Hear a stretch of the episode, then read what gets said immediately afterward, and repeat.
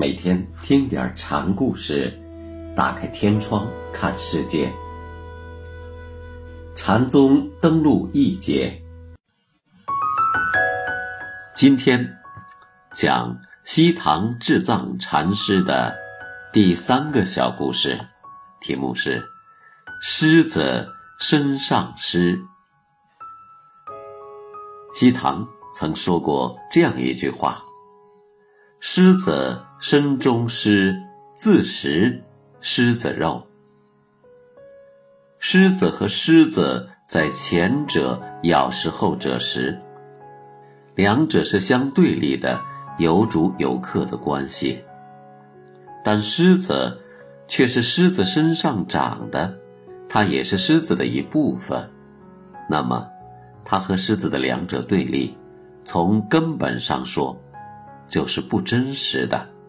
西塘说过这话，便有僧问他，有问有答，宾主必然。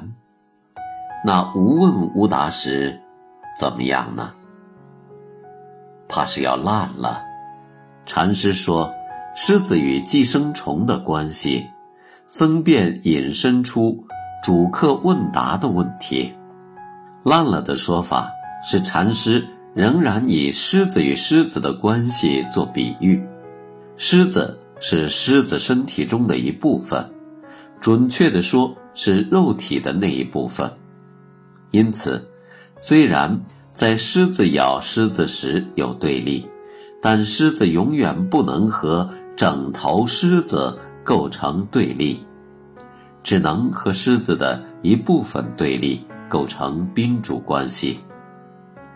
但如果狮子和狮子连这部分对立也没有了，那狮子没有了，狮子的肉身也没有了，因为肉身消失才是狮子死去的前提条件。